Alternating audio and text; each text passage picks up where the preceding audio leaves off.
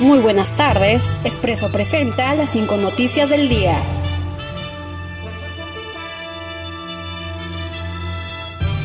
Ordenan detención preliminar de Richard Swing, Karen Roca, Miriam Morales y demás.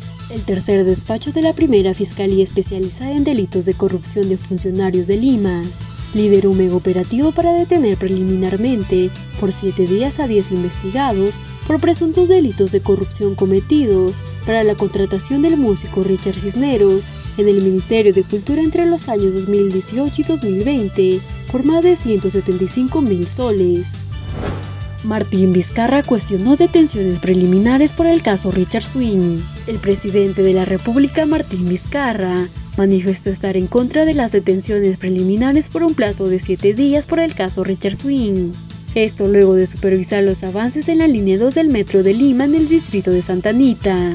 Una persona debe ser privada de su libertad solo cuando tenga una sentencia condenatoria, sostuvo Vizcarra denuncian plagio y transmisiones en vivo durante el primer examen virtual de la Universidad Mayor de San Marcos. Este viernes 2 de octubre se rindió la primera fecha del histórico examen virtual de admisión de la Universidad Nacional Mayor de San Marcos, congregando digitalmente 8.159 postulantes de las áreas de ciencia de la salud, ciencias básicas, ciencias económicas y de la gestión, por lo que se ha visto opacada por la gran cantidad de denuncias de plagio ocurridas durante su desarrollo.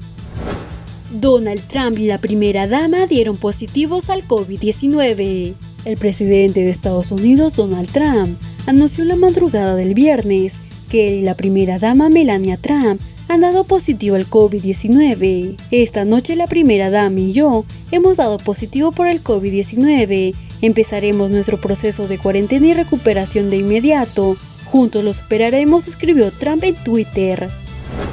Gobierno español ordena cerrar Madrid ante nuevo brote de COVID-19. El Ministerio de Sanidad de España anunció que cerrará Madrid y otras nuevas ciudades de la región debido al rebrote de la pandemia en el país, convirtiéndose en la zona con mayor incidencia de coronavirus en Europa. Estas fueron las cinco noticias para Expreso.